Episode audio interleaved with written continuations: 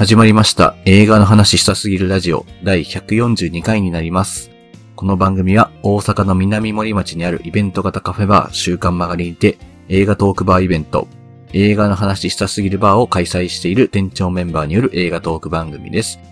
私、映画の話したすぎるバー店長のマリオンです。山口です。です。また、ま はい。あ、あ美味しいです。はい。よろしくお願いします。ろしくお願いしますよろしくお。願いします。はい。ちょっとまた、僕が今回また進行しているんですけども、あの、また山口さんちょっと風邪気味ということで、ちょっと今回はい。僕がまた進行を務めさせていただきますので、よろしくお願いいたします。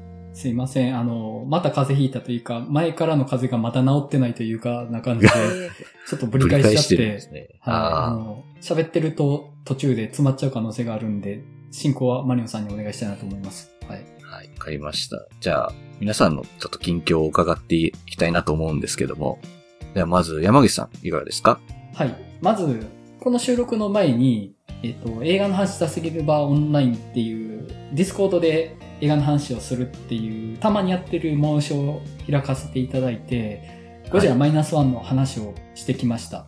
で、うんあの、めちゃくちゃ面白かったんですけど、収録で喋ったのより、より解像度が上がったなというか、褒められるところはより褒めつつ、ダメだなっていうところはよりダメだなって言いつつっていうので、あ、すごい解像度上がったなと思いました。あの、ここまでの話収録でできたらよかったなっていうぐらいの濃密な話をさせていただけたかなと思います。来ていただいた皆さんありがとうございました。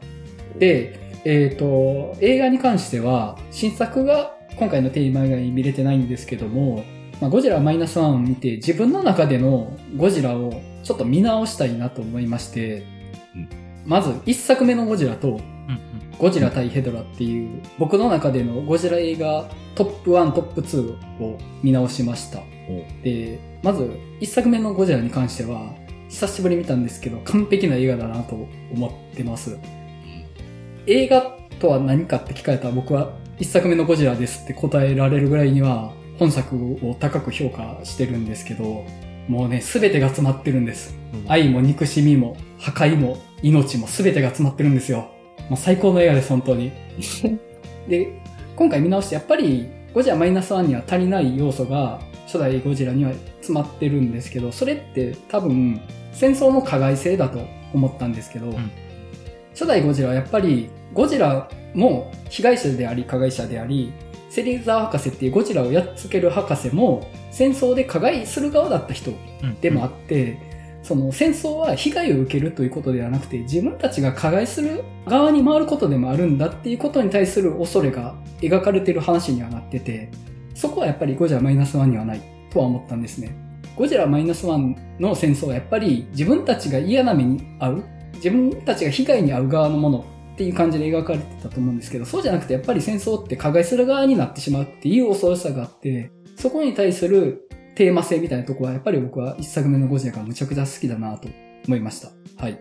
で、ゴジラ対ヘドラなんですけど、正直ね、あの、すっげえいい映画だとは言わないんですけど、うんでも、一作目のゴジラに通ずる精神性が一番あるのも本作だなと思ってて、一作目のゴジラって、あの、水爆実験に巻き込まれた第五福竜丸の事件の直後ぐらいの公開なんですけど、だからその水爆実験とかがすごくタイムリーな時期の作品であって、で、ゴジラ対ヘドラって本当に公害がむちゃくちゃ問題になってた時期、60年代後半の作品なんですけど、そういう公の目的のもとに個人がないがしろにされたものを怪獣として登場させるって意味で、すごい初代ゴジラに通ずるものがあると思うんですよ。うんうんで、本作のゴジラってもう結構子供のヒーローになりかけてるぐらいのゴジラで、もう会社の中ではゴジラが一番好きさ、みたいな感じで子供が言ってるぐらいの感じにはなりつつ、同時に、あの人類の味方でもない感じがして、それは、公害を生み出したお前たちってやっぱダメじゃんっていうのをゴジラが言ってくる感じがするんですよ。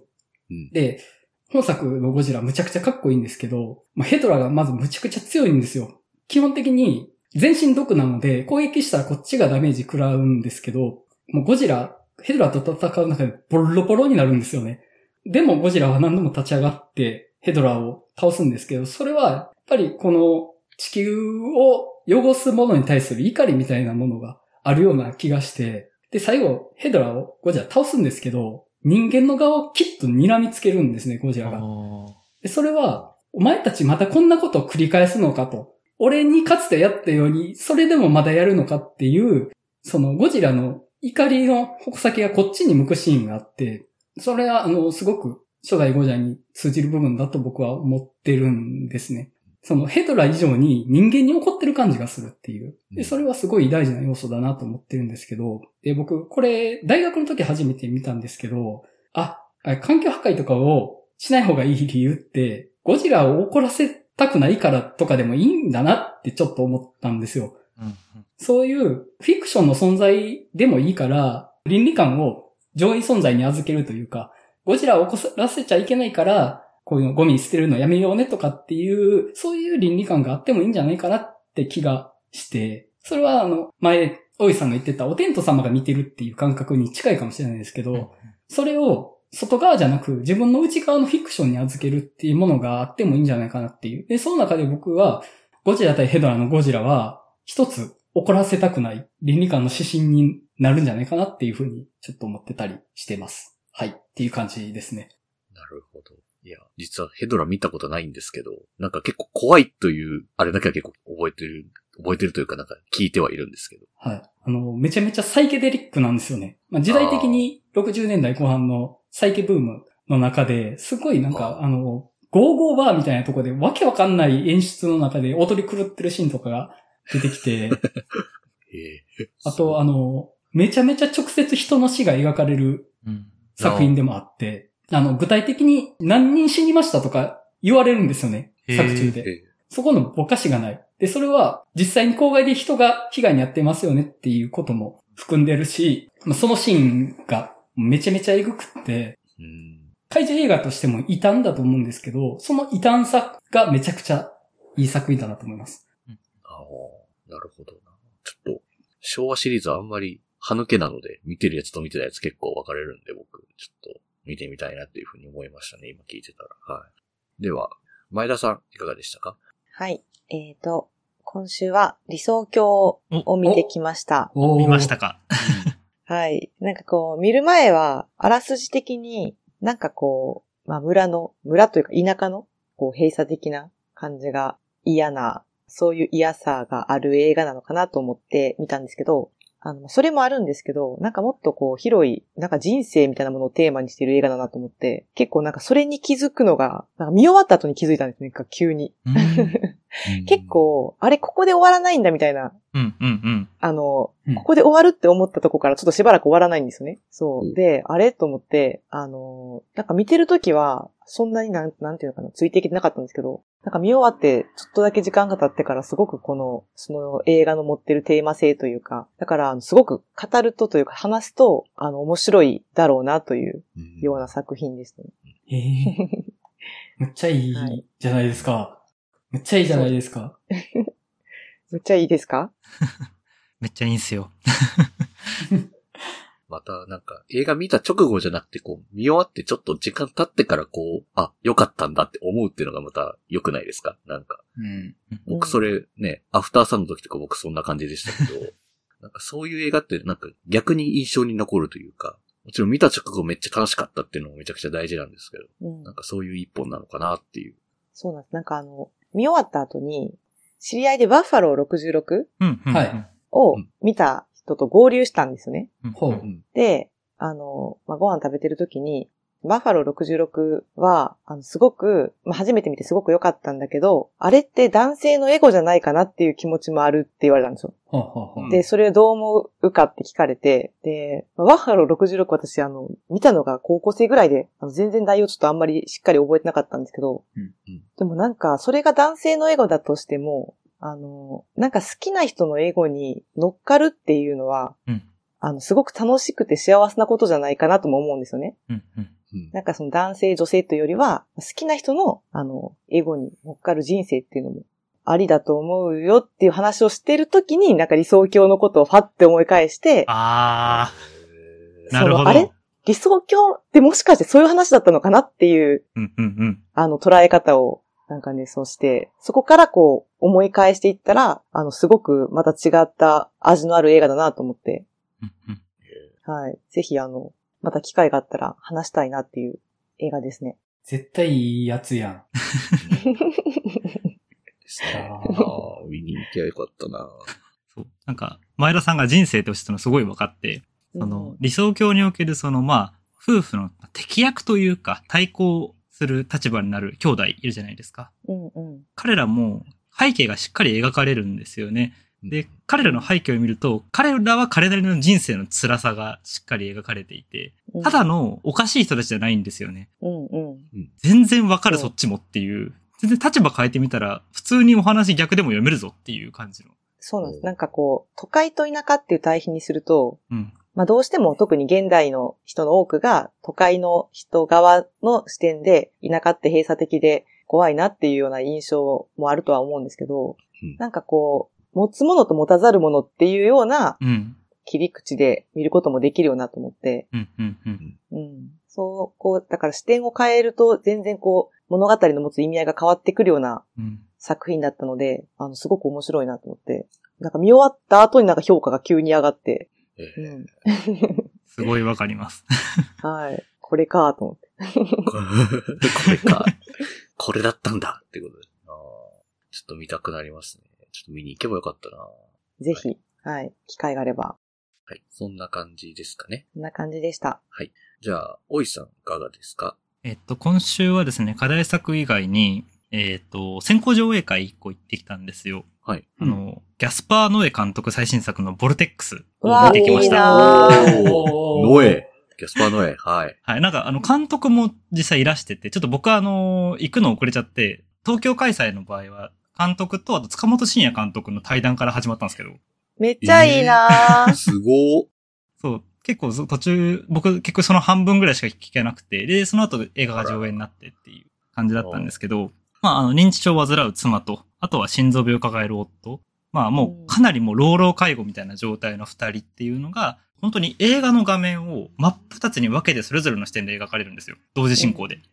片方は夫のことを描くし、片方は妻のことをずっと撮り続けるんですよ。で、同時進行で二人がある意味その、時々シンクロしながら、時々、えっ、と、相反する行動をしながら、こう、それぞれの生活の中で徐々に徐々に彼らが死に向かっていくんですけど、うん。まあなんていうかな、こんなに無情感ある作品あるかなってぐらい、なんかすげえドライなんですよ、この作品。うん。なんていうか、全然エモーショナル、まあエモーショナルではないとは言えないんですけど、でも、人が死ぬってどういうことだってことを、すごい、なんか、ドライな視点でずーっと撮ってる感じがして、うん。それがなんていうかな、まあ、寒々しくもあるし、でもこうだよなっていう感じもあるっていう、うん。えいやー、ちょっと、えげつない作品だなって感じでしたね。ー、え今回は目がチカチカすいような演出はないんですあか、一切ないです。あの、本当に、えこれギャスパー農園なの？ってぐらい静かです。えー、なんか、すいませんね。ちょっとギャスパーノエイコール目がチカチカするっていうイメージしかないもんで、それだけじゃないぞって言うと思うんですけど、あそうなんですね。そう。まあ、ある意味その、まあ、ギャスパーノエっぽさってわけじゃないですけど、あの、今回、旦那さん、夫役をダリオ・アルジェントが演じてるんですよ。うんうん。ねあ、そうなんですね。うん。このダリオ・アルジェントの、まあ、心臓病を患う夫ですけど、彼がね、いいんですよ。とにかく。えなんか監督のその最初のインタビューで僕ギリギリ聞けたところで、ほとんど脚本がなかったんですって、この作品。すごいえあの、まあ、ストーリーの大きなシナリオぐらいは出てきてて、ただ、セリフとかは特になく、もうほとんど、その、ダリオ・アルジェント監督に、ギャスパーノエが、もうあなたに任せますと。えーこの役を自分で解釈して、自分でやってくださいって言ったらしくて。ほう。すごいな。そう。なんか、すごいんですよ、そこも含めて。なんか、本当に、まあ、もちろんある程度シナリオというか、こういうプロットはあったとは思うんですけど、うんなんか、ちょっとドキュメンタリーにも近いような感じがして、女性役の、その、妻役の、あの、フロンサー・ルブランさんもものすごい本当に、本当に患ってる方だなってぐらいの、あの、演技もされますし、なんか演技となんかそこの淡いがどんどんなくなっていく感じも、ちょっと怖いまであるというか、うん。もうなんかとにかく人生の最後ってこうなんだろうなってことをずっと 見ながら思う考えちゃいました。ー、えあ疑似体験できる、死後疑似体験できる映画ですね、これは。ーえうー、ん。ちょっと気になりますね。話聞いてるのに。面白そうだな。すごい楽しみ。ぜひぜひこれは公開になったら見てみてください。すごいいい映画でした。え、大阪ももうすぐですよね。あ、確かそうですよそうですね。大阪にもシネマートに来て、来てる、明日？うんうん来るとか。明日来るんですか？え？え？ギャスパーノエ、大阪もうすぐでいらっしゃいますよ。もういるかもしれないですけど。いや、そうなの。確か明日だった気がします。え？明なんか、日？X 曰く。え？でもちょっとま、今からそのチケットが取れるのかっていうのと時間的な問題で。うんまあそうですよね。まあね。そっか。僕の時も本当ギリギリで X で見て、残り一席のところを無理やり取ったんで、えー、すごいす。ごい。ラスト一席だったんですけど、え、どこで見たんですか？僕はあの渋谷の、えっ、と、ヒューマントラストシネマ渋谷で、はい、見ました。へえ、いいな、名前だけめっちゃ聞く 確かに。名前だけ全然知らんところ。本当だ、明日だ。明日でしょ？何時ですか？7時。?7 時 ?7 時か。結構が。、頑張ろうかえな。出待ちしようかな。いや、もう、ぜひぜひ、あの、もし見れたら見てください。これはちょっと確かにちょっと語りたくなるタイプの映画です。これも。え、っていうか、空いてんのかな？空いてるというか、ねそうですよね。え、え、マニア、わかんないな。ちょっと、この収録終わった後調べよう。ライバルじゃん、この3人が。3人、2人。いや、僕は絶対間に合わないんで、あの、いや、どうせ行くんやったら理想郷の方が間に合いそうなんですけど、ああ、ああ、でもそう、理想郷もな。うんはい。ただ、体をいたわるべきなのではっていう気持ちが今ちょっと間違いないと思うま。あ、それは間違いないまあ今はそうですよね。ちょっと風ぶり返してますからね。少なくともギャスパーノイは見たらあかんと思う。あ、そ、それはそうかも。ちょっと健康の時に見てほしいかもしれないです。体調が悪く。うん。はい。そ、そんな感じです、今週は。はい、わかりました。えっと、じゃあ最後に僕なんですけど、えっと僕は、えっと、マーベルズを映画としては見ているのと、あとまあ舞台作品ですけど、ナショナルシアターライブってあのね、あの舞台作品の映画館で見れるってやつありますけど、あれのフリーバックを見ました。はい。と、マーベルズは、あのーとにかく楽しい一本でしたねっていう感じでした。うん。なんか、話の辻褄はどうやったっけ？これみたいなのは結構あるんですけど、見てる分にはすごい楽しいみたいな。なんか結構、あんまりその、MCU という大きな流れのことあんま気にしなくてもういいかなまあ気になるんだけど、みたいな感じぐらいに留めてるぐらい。基本的には映画の話の楽しさみたいな、アクションの楽しさみたいなところで見せるような映画だったなっていう感じでしたね。はい。うん。で、僕頑張ってあの、まあ、先週ミズ・マーベルは見たって話したんですけど、あの、シークレット・インベージョンも頑張って見て、うんまあ、もうそのちゃんと見た上で行きました、本当に。もう、よく頑張ったな、自分って思いましたけど。すごい。でもまあ、シークレット・インベージョンはあんま見る必要は確かにあんまなかったなっていうのはあるんですけど うん、正直。うん。むしろなんか、見たことによって、ニック・フューリーはなんで、なんか問題を放置して地球を後にしてしまったのかなみたいな感じにちょっと囚われるぐらいだったので、ちょっとあんま見る必要はなかったかなと思ったんですけど、まあ、ミズ・マーベルに関してはちょっとすごく見ててよかったなというか、うんうん。ミズ・マーベル、あの、カマラ・カーンっていうあの女の子なんですけど、まあもうキャプテン・マーベルがめっちゃ好きな女の子ってことなんですよね。もうオタクもう推しなわけなんですよ。もうそんなね、まあ推しとようやく会える映画という意味で、あのもう、カマラちゃんよかったねみたいな 気持ちずっと思いながら見ていましたね。うんあそう。で、しかも、なんか今回あの、まあ、3人、マーベルズっていうか、まあ、スーパーヒーローたちが出てくるんですけど、なんか能力使っちゃうと入れ替わっちゃうみたいな話になってて、場所が、その人とその人の場所が入れ替わっちゃうっていうのがあって、で、まあそれがちょっと厄介なことになるんですけど、戦ってる最中に別の場所に動いちゃってみたいな、ややこしい事態になるんですけど、まあどうあがいてもあの、カマラがこうパワー使うと、キャプテンマーベルと入れ替わっちゃうので、絶対会えないんですよ。しばらく。あ、あ、切ないなと思ったらようやく会えて、あ、会えてよかったねみたいな風になるみたいな。そういうね。もうなんか、カマラちゃんよかったねの一言に尽きるような。あ。というかもうこれ、カマラカーンの二次創作なのではみたいな感じでしたけど、うん。まあそういう、まあ一本楽しい感じで見れるような映画で、まあ楽しかったですね。はい。うんで、あの、フリーバックの方は、まあ元ドラマの方は僕見てたので、うんで、話もまあシーズン1の話とまあ大体一緒のことが描かれてるんですけど、舞台だと完全一人で喋り倒してるっていう感じなので、なんか、スタンダップコメディみたいなのでも見てるのかなみたいなうんうん感じにに見えましたね。それで終始なんかもう観客に対して、あの、私のこういう話聞いて、みたいなのをずーっと喋ってるみたいな。もう大爆笑かっさらっていくみたいな。なんかすごい、ひたすら喋っててびっくりしましたけど、あとめっちゃ変顔するなとか。うん。でもなんか、まあ、ちょっとやっぱドラマともちょっと違う話の出し方で同じ話を語ってるので、なんか、ドラマでは引っ張っていたような、ちょっと、なんかオチみたいなというか、ちょっと、実は彼女にこんなことがあってみたいなことが早々にはもう舞台では分かってたりとか、なんかそういった違いとかも楽しみながら見てて結構楽しかったですね。うん。結構、まあ、まあ、なかなか映画館で見てて、こう、日本の観客で笑わないじゃないですか、やっぱり。うんうん。で、まあ、あんまりは笑ってはないんですけど、まあ、笑うとこは笑ってるんですけど、実際舞台の方の、向こうの観客はもうほんと大爆笑してて、みんな。終始どこでも爆笑してるみたいな感じだったので、なんかすごいなっていうか、なんかもっと英語とか、ああいう辺のニュアンスとかが分かったらもっと笑えたのかなとかね、めっちゃ考えたりはしたんですけど。まあなんかちょっと見てみたい舞台作品の一つだったので、ちょっと今回見ることができて、すごい良かったですね。はい。フリーバックドラマも良さそうですよね。ドラマもね、すっごいいいんですよ。もう、うんうん。もう大爆、大爆笑というか、笑えるし、切実やし、みたいなところがね、すっごく刺さるので、その、なんか、面白さと切実さとみたいなところが、舞台でももちろんちゃんと描かれているので、ちょっとね、ぜひ、1話30分なので、ぜひ見やすいと思うので見ていただけたらなっていうふうに思います。はい。じゃあ、それではテーマトークの方に入っていきたいなと思います。